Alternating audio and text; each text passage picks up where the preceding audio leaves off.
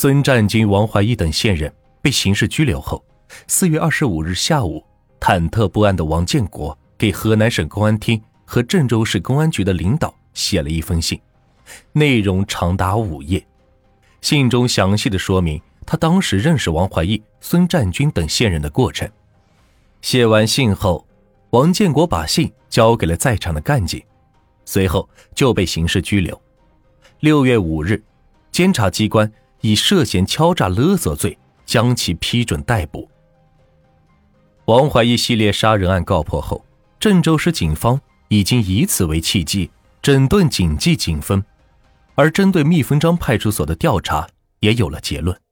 由于王怀义杀人案牵出了蜜蜂庄派出所多起敲诈勒索案，就是在所长范警师和副所长王建国的授意下。由派出所的治安员公开实施的。王怀义、孙占军、吴文生等一些素质低下的治安员，还总结出了一套敲诈勒索的方法，其中以干拍和放音最具特色。干拍是治安员吴文生最擅长的敛财方式。一天下午四点多钟，吴文生来到火车站广场，转悠了一个小时后，一个打扮异常妖艳的女人。引起了他的注意。那个女人领了一个五十岁左右的男子进入了一家小旅馆。半个小时之后，当那男子从旅社出来时，一辆警车已经等在那里。吴文生赶上来叫住男子：“公安局的，有案件配合一下，跟我走一趟。”到派出所后，在威逼下，男子承认了自己嫖娼了。吴文生对男子说。要对他进行治安拘留，男子很害怕，在地上恳求放了他，表示愿意交罚款，然后让他的家人送来了五千元钱。吴文生装模作样的批评了男子一通，并骗他说发票用完了，要发票过两天再来。人走后，吴文生把钱和笔录交给了范警师。半个月后，见没有什么事范警师把吴文生叫到他的办公室内。给了吴文生等几人一千三百元的提成。吴文生后来供述说：“我们干拍时从来没带过传唤手续，每次罚款也没有开过罚款手续，罚款一交就让人走了。”在所长的授意下，所里的治安员、线人利用干拍进行敲诈勒索，他们都说不清干过多少次了。放鹰就是派出所治安员。利用自己掌握的小姐进行敲诈勒索。当有人找小姐时，小姐就先和蜜蜂张派出所的治安员联系。完事后，治安员将嫖客抓走，以拘留等处罚相威胁要钱，然后再给小姐提成。在某宾馆坐台的小姐毕红艳对办案人员供述：治安员刘洪克让我帮他完成任务，就是让我找嫖客发生性关系，然后发信息给刘洪克。他带人来抓我们，好对嫖客进行罚款。二零零三年十二月十七日，嫖客张某打电话约毕红艳晚上见面，毕红艳随即与刘洪克联系，刘洪克又把这一信息报告给了副所长王建国。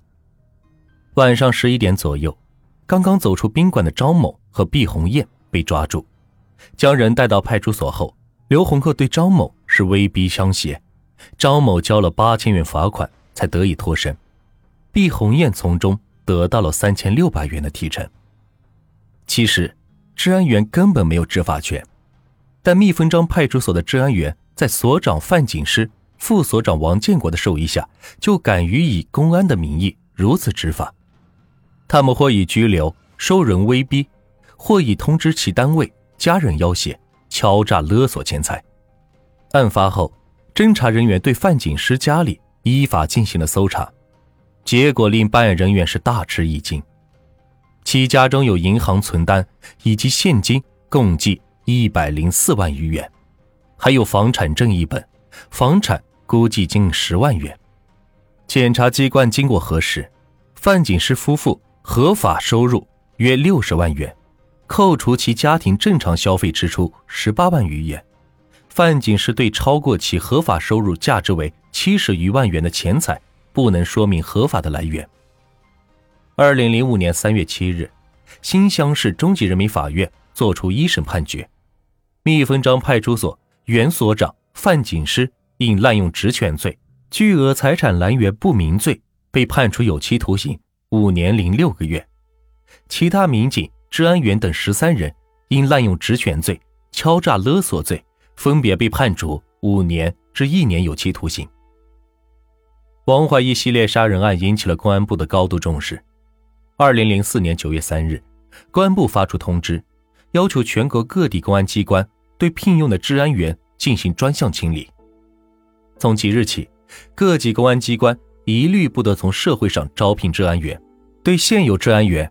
要按照逐年减少的原则，用三年时间陆续从公安机关清退出去。二零零八年一月一日以后，各级公安机关一律不得再以任何名义留用治安员。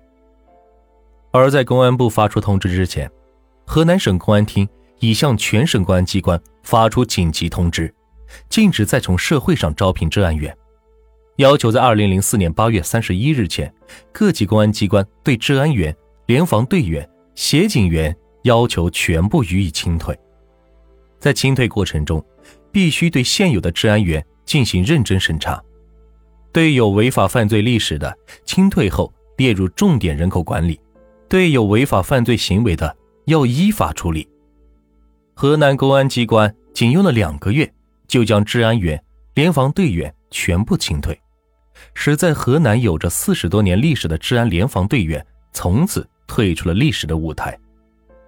据公安部一资深的官员称，促使公安部以及河南省公安厅作出清退治安员决定的原因之一，就是蜜蜂张派出所治安员王怀义系列抢劫杀人案，以及由此暴露出的公安机关滥用治安员、敲诈勒索等问题。